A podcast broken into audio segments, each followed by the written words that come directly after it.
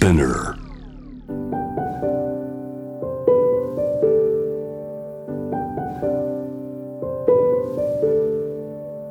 福本敦子の聞くコスメ。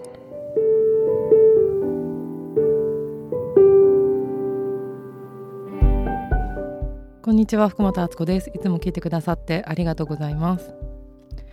あのノートってあるじゃないですかノートをパラパラってこの間見てたんですけどいろんな人がこう文章を書いてる YouTube の文章版みたいなやつであの使ってる人も多いかなと思うんですけどそこでふとねあ私の本とか読んでくれた人いるのかなと思ってさっき「今より全部」って入れてみたんですよ。そしたらいろんな人が感想を書いてくださっててしかもその人の言葉でこう読んでこういう風になったよとか変わったよとか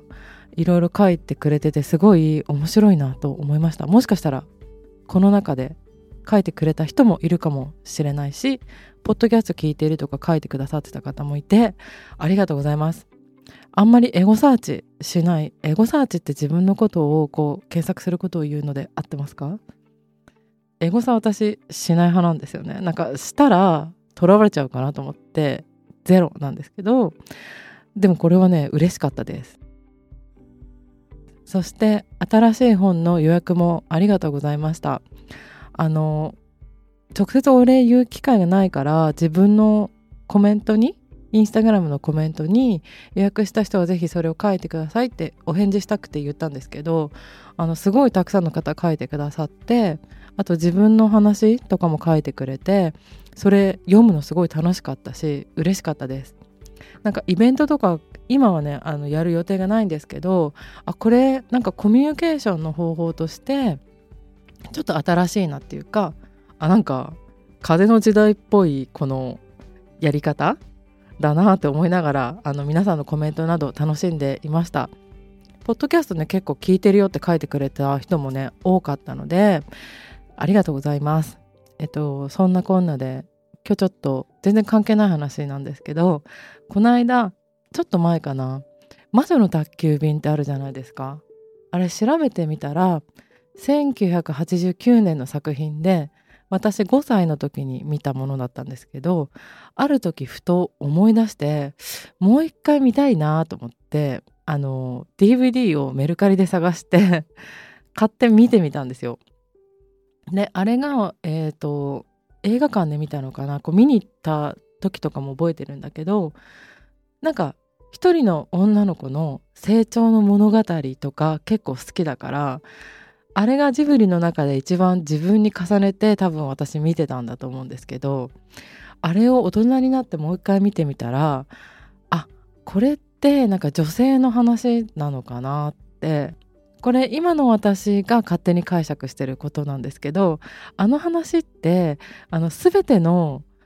あの人生のタイミングの女の人が出てきてるっていうふうにも言えると思うんですよね。お母さんおばあちゃんこれからの少女ですよね危機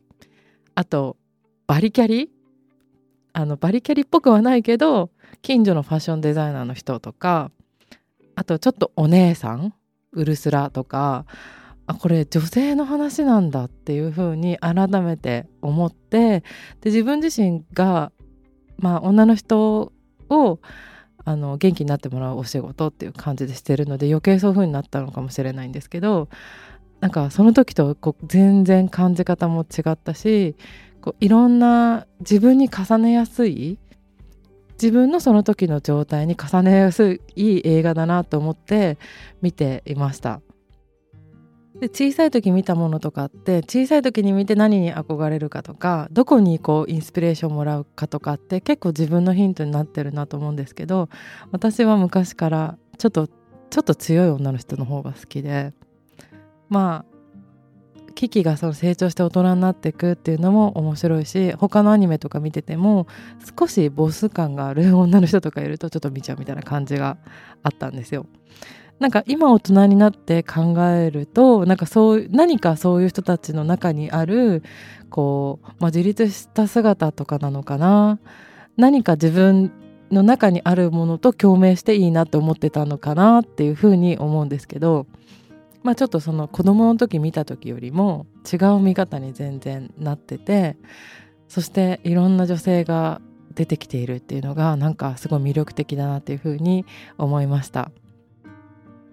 女性のちょっとリーダーっぽい人が好きっていうので言うと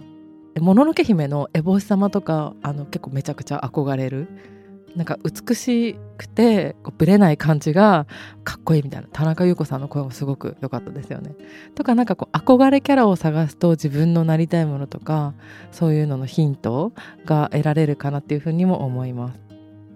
そういえば昔、えーと、アーユルベーダのダルマチェックっていう診断を受けたことがあったんですけどその人に最も体質的にも気質的にも合っていてこう自分も周りも発展する活動のことを言うんですけどそれがどんな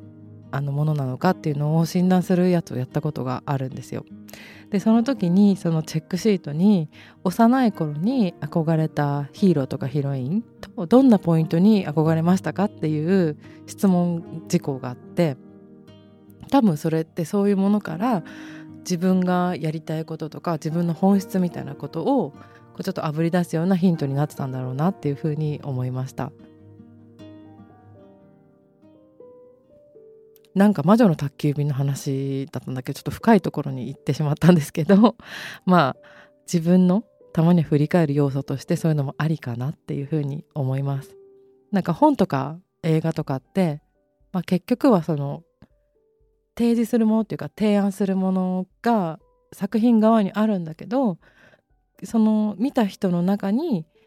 一個一個答えがあったりとかすると思うので、まあ、今回私の場合は女性っていうのがあの自分に引っかかるところだったんですけど、まあ、そんな感じで私の新しい本もみんなそれぞれの今の自分の答えを自分の中にあるものをこうあぶり出せたらいいなっていうふうに今は考えています。ちょっと雑談チックになっちゃったんですけどまた来週聞いてください。いつもありがとうございます。福本敦子でした。